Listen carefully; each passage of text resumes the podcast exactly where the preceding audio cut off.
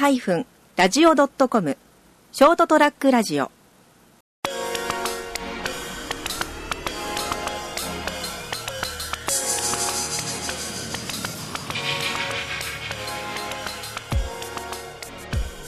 皆さんこんばんは、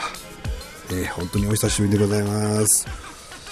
朝ちゃん先生のドーンと言ってみようの時間がやってまいりました。うーん今日はね何話そうかな。まあちょっといろいろ考えてるとこなんですけども。えーまあ前回ですね、久しぶりに放送をしたわけなんですけど、その時にね、あの、えー友人である、えー画家のボシ君のインタビュー番組を作ったんですが、えーなんとそのお2日後かな？3日後かな？突然、え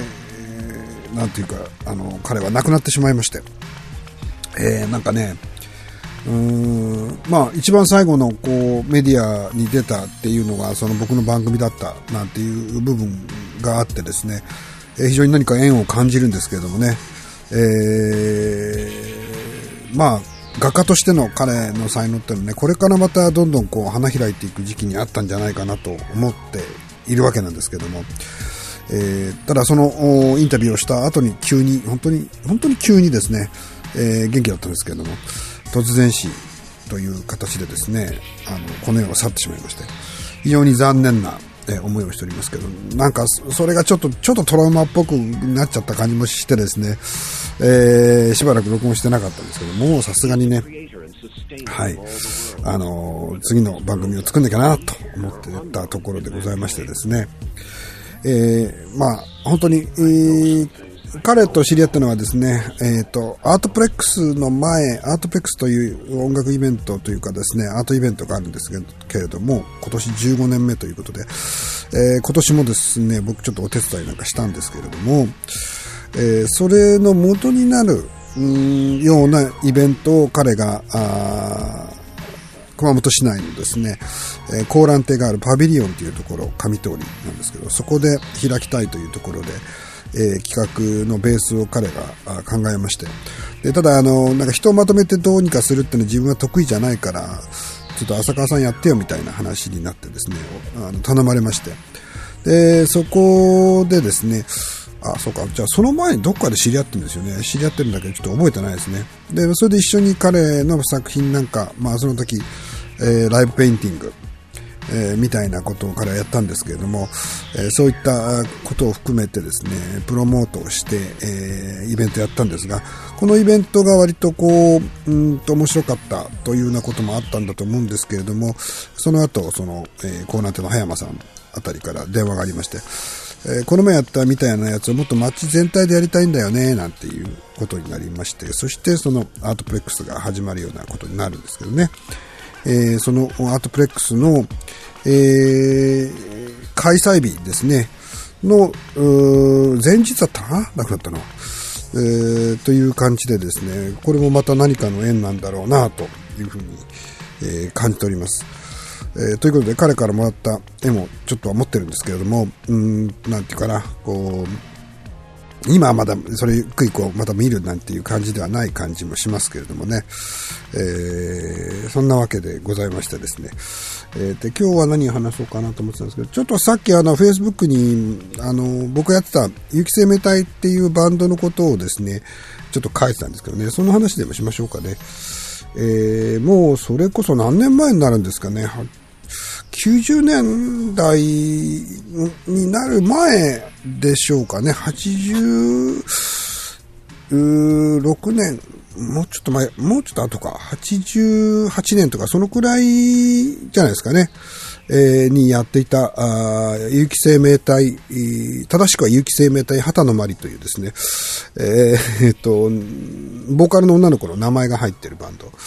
なんですけれどもね。で、それをあの、友人の矢野くんっていうのがいるんですけど、この、最初は僕と矢野くんと畑野の、この3人。えーその後あの、CD デビューデビューした時は、ま、マリリンという名前に変わってましたけれども、えーで、こう立ち上げて、まあ、どちらかというと僕はあの、その、うんと、そのマリリンをこう、えー、プロデュースするっていう感じのバンドで、まあ、プロジェクトの一つとしてですね、始めたんですけど、えー、この子はちょっと面白いから、これちょっとなんかプロモートしようと思ってですね。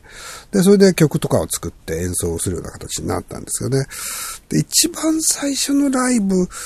えー、最初はまあ、いわゆるそれで自主制作テープ、テープ作ったかな？テープは作ってないか。あえ、ー、と、僕の個人プロダクトの、ブレインウェザープロジェクトっていうのの2枚目かなんかに1曲ぐらい確か入れ、入ってもらったような気がするんですけれども、まあそういう録音を先にやったんですよね。ラーブよりもですね。で、録音をして何曲か作って、で、それをもとに 失礼。あの、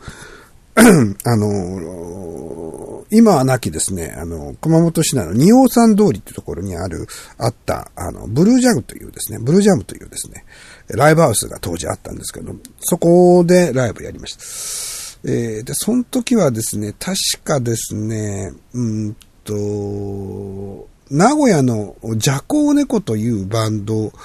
のライブとブッキングして、えー、ライブやったと思います。それ最初、それが一番最初じゃなかったかなと思うんですよね。その時のなんかビデオが一回誰か撮ってるのがあってですね、でそれを何度か見た。だから自分では持ってないんですよね。えー、誰かが持ってて、確かジュゲムのマスターだったと思うんですけど、持ってるのを見たりなんかしててですね、僕が、僕があげたのかな？でも自分の、えー、ストックしてるやつはもうなんかどっか行っちゃったんですよね。そんな感じで、ちょっと覚えているんですけど、まあその時が多分有機生命体としてはライブライブが初めてだったじゃないかと思いますね。で、そういう話をちょっと Facebook に書いたら、その時にギターでを弾いてくれた竹部くん、えーえー、っていうのが友達がいるんですけれども、えー、彼がコメントしてきてくれてですね、なんか、あの、そのライブの時、突然僕がですね、今度のライブ決まったんでやり、やるけど、えー、有機生命体っていうのをメンバー全員名乗るようにと。えー、例えば僕だったら有機生命体浅川浩二って必ず言ってくださいと。いう、そんなこと言ったらしいです。もう全然覚えてないですけどね。それこそ88年とかですからね、相当前の話なんで、もでも30年ぐらい前ですか？えー、いや、よくわかんない。もう、そんなに前じゃないか。うん、でもまあ20年、え、え、えー、と、20年ぐらい前ですかね。ちょっと20年か30年かよくわかんなくなってしまってますけど、えー、そういう状況の中でそのライブをやることになりまして、で、えー、その時のライブの時はですね、あの、曲数がまだそんなにやっぱりなかったので、6、7曲じゃなかったですかね。でもあったかな。もうちょっと少なかったかな。その、ジャコーネコとの対バンだったんで、そんなに長い時間もなかった。5曲ぐらいだったような気がしますけどね。で、それで1曲目は、一個曲と言っていいのかとかわかんないんですけど、えっ、ー、と、私がですね、一人で出てきて、で、それでまあ、曲が進むごとにだんだんこう、人数が増えていくという、そういう構成だったんですけども、最後はフルメンバーでやるっていう。えー、で、一曲目はですね、あのーベースギターをその時は僕は弾いたんですけども、ベースを持って現れて、で、ベースをですね、床にこう置いて立ててですね、その、えー、後ろにこう座り込んで、えー、まあ、立てた、えー、状態のやつをピックでこう弾きながらですね、えー、ベース、琵琶法師っていうやつをやったんですよね。ベースをこう、ベベンベンベンベンって弾きながらですね、なんかこう、えー、ビア法師みたいなね、工場を述べるような。で、そっから始まって、で、あの、曲が、えっ、ー、と、その時あの、ドラムが確かいなかったんですよ。なので、あの、オ、ケ使ったんですけど、えー、ちょっとテクノポップっぽい感じのですね、えー、当時のですね、えっ、ー、と、バッキングの曲が入ってとかって、そういう感じになってましてですね。で、それでボーカルの、えー、マリリンが出てきて歌い始めると。いう、そういった、まあ、ライブなんですけれども。で、徐々にその、ハードな方になって曲があ変わっていくんです。最初はテクノっぽい感じなんですけども、だんだんだんだん、こう、後半に行くたび、行くほどですね、どんどんハードな、ちょっとパンクっぽい感じですね。テクノパンクってその当時呼んでたんですけど、えー、みたいな曲になってて、最後の曲ではですね、まあ、ぐちゃぐちゃになるんですけど、あそれから、その、最初出てきた時、僕はですね、実は、えー、確か短パンに T シャツの上から、トイレットペーパーを体中に何玉もこうぐるぐる巻きにしまして、えー、いわゆるですね、なんて言ったらいいんですかね、えー、ミイラ男みたいな感じで出た、最初出てきてまして。で、トイレットペーパーですから、どんどんやっぱり演奏が進むにつれて、破れてどんどん垂れ下がっていくんですね。で、ほぼ最後は全裸に近い形になるっていう、そういう演出もそこに含まれてたんですけれども、で、その最初のトイレットペーパーには確か、当時ですね、アーティストの、えー、名前なんだったっけ？忘れちゃったな。えー、友達で、後に確かニューヨークに行くんですよね、彼。えー、に、えっと、ペインティングをしてもらってですね、上からスプレーとかでこう、色を塗ってもらったりとかした。で、そういう状態でこう演奏してましてですね。で、それで、どんどんどんどん曲がハードになっていて、最終的には本当に、えー、もうノイズ系のパンクみたいになるんですよね。で、で、そこで、うん、最後の曲でですね、まあ、あのー、多分、ボーカルのマリリンが大体なんか途中でブチ切れたりするなっていうのが分かっていたので、えー、で、それちょっと助長してやろうと思ってですね、あの、本人には内緒で、えー、ケチャップをですね、用意してまして、で、ステージの上で、あ、この辺かなっていうところで、その顔にケチャップをこう投げつけましてですね、えー、っと、か、まあ、いわゆる血だらけみたいな状態にしたら、まあ、案の定、あの、そのマリリン切れちゃいましてですね、わけのわからないことを叫び出してですね、で、何をしたかっていうと、ま、マイクスタンドをですね、こう、ステージの上で振り下ろしてですね、叩きつけたんですよね。で、これ何回か確かやったと思うんですけど、何回かやってるうちに、そのあの鋼鉄のマイクスタンドが中央からボキリ折れてしまったという。で、こっちはですね、で、なんかこう、ガンガン弾いてるわけなんですけど、あ、あ、まずいとか思ってですね、やべえとか思って怒られるなーなんて思いながらもですね、それでもまあ演奏はどんどんこう、進むわけですよ。OK ですから途中止めるわけにいかないんですね。でそれでもうその状態でなんか最後はもう完全にノイズになってしまって終わってしまうということでございましてね。確かね、で、それでなんか、会場騒然としてるんですけど、えー、なんか拍手とかも起こったりしてですね、みんなこうあっけに取られてる感じだったんですけど、で、そこで僕があの最後にありがとうございますと一言言って、こう、弾けていったっていう、そういうライブをやりましたね。まあ、えー、そうですね、当時はまあバンドブームがもう終わりかけの時期と言ってもいいでしょうかね。そういう時期でありましてですね。で、まあでもいろんな人たちが見に来てくれまして、えー、まあそこで、えー、このバンドやばいよねみたいな話になったんですかね。で、いろいろその後もです、たくさんあの、お客様も来ていただきまして、まあ最終的には、それ雪生命体という形では、えー、JICC 出版でしたっけ？あの、宝島がやってた、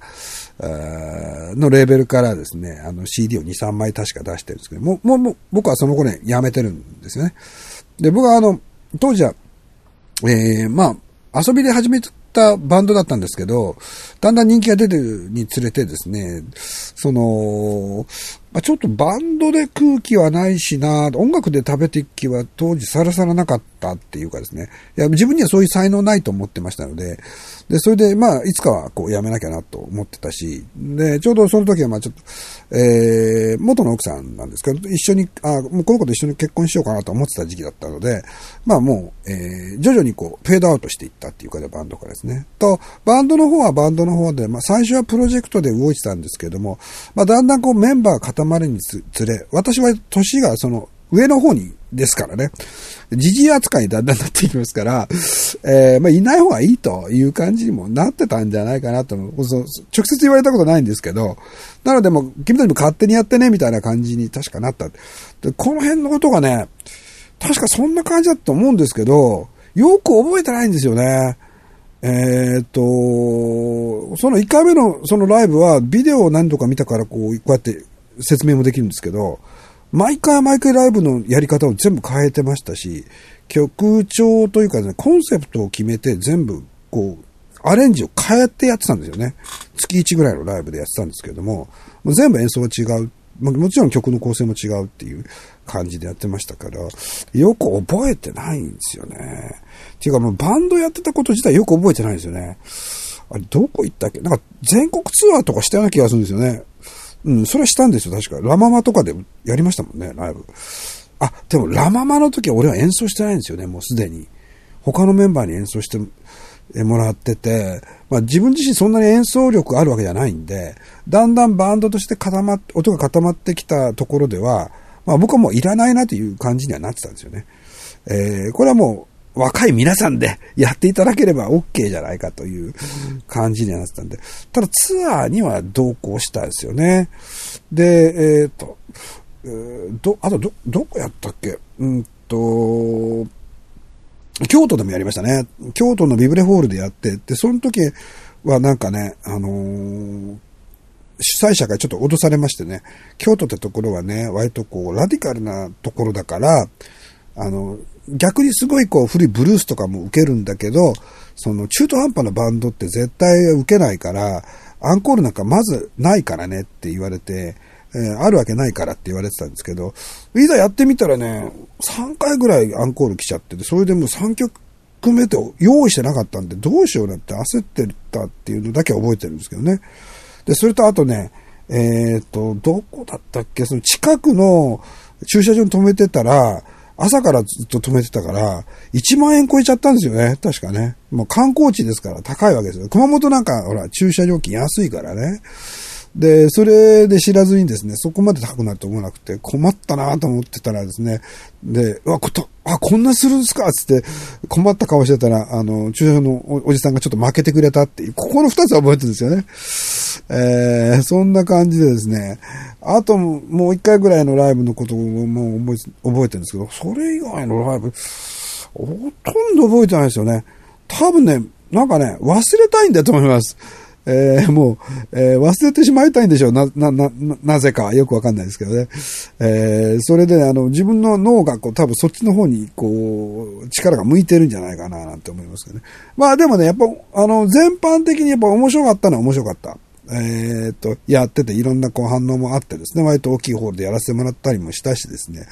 で、そういうので自分では音楽はできると思ってなかったんですけど、正直言うと。えー、だってそういう教育も受けていないし、えー、ギターがすごく上手いってわけでもないですね。大して弾けないですね。えー、楽器なんかほとんどできないんですね。えー、でき、楽器できないんだけど、えー、まあ、自分は自分が弾けるように作りますから、あのー、ライブごとにそのプロジェクトでやってたから、メンバーがいないパートを自分がやるということで、ドラムも叩いたりもしてたんですね。えー、だから、あの、スネアだけちゃんとあの、合ってりゃいいだろうっていう、そういういい加減な感じで、あの、やってましたけどね。えー、で、最後、もう、あの、よくわかんない時にはもう、もうパンクにしちゃえばいいしとかっていう、えー、もう本当に適当な、そういうバンドだったんですけどね。それでもね、最終的にはそういうことで、えっ、ー、と、僕が抜けた後には、あの、デビューまで行ったっていうことでね、面白いバンドございました。はい。ということでございまして、今日は久しぶりにショートトラックラジオを放送させていただきました。えー、また次はいつになるかな？頑張ろうじゃあまた